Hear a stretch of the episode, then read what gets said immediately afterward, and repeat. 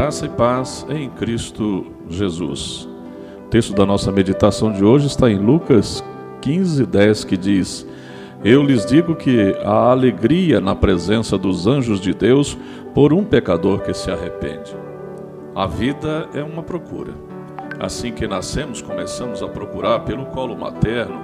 Ainda quando crianças, procuramos por amiguinhos, na adolescência, buscamos a afirmação e na juventude, procuramos companhias amorosas, trabalho e outras amizades. Mais maduros, podemos procurar por uma boa aposentadoria e acompanhar o crescimento das crianças. Há vários tipos de procuras e uma não impede a outra. Ao mesmo tempo, você pode procurar uma amizade e um casamento, ou estudos e uma profissão. E toda procura deve ser digna de ser anunciada e mais. E quanto mais for anunciada, maior a possibilidade da alegria e do encontro. Jesus anunciou uma procura. Foi pelo pecador que ele veio. Ele comparou a sua vida com a de um pastor que vai atrás da ovelha perdida ou de uma mulher que encontra a sua moeda que havia perdido em casa. Em ambos os casos, há tanto esforço como alegria pelo resultado. A vida de Cristo foi uma procura por mim e por você. Havia quem reclamasse, mas Jesus não se deixou levar por aquilo que os outros achavam e continuou a fazer o que devia. Então ele nos encontrou e nos anunciou que a procura deveria continuar. Pecadores perdidos sempre hão de ser achados. Com certeza você conhece alguns. Talvez seja você que esteja perdido, sem saber o que fazer e esperando por orientação. Há uma coisa que é certa: ou você está à procura, ou você está perdido. Não existe meio-termo para isso.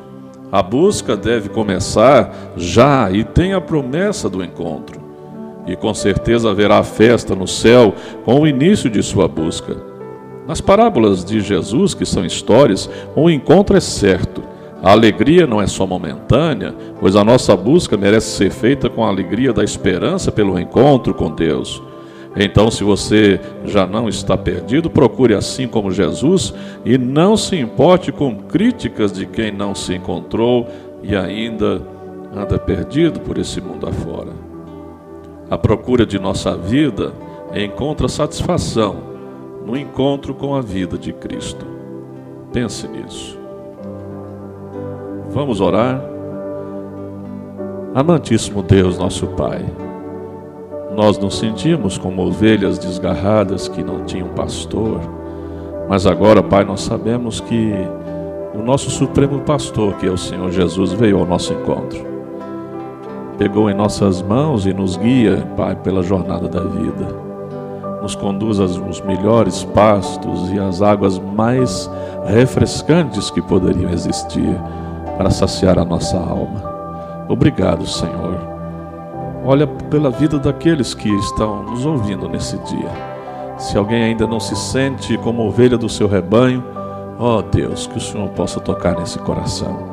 E assim, ó Deus, haja júbilo nos céus por pecadores que se arrependem.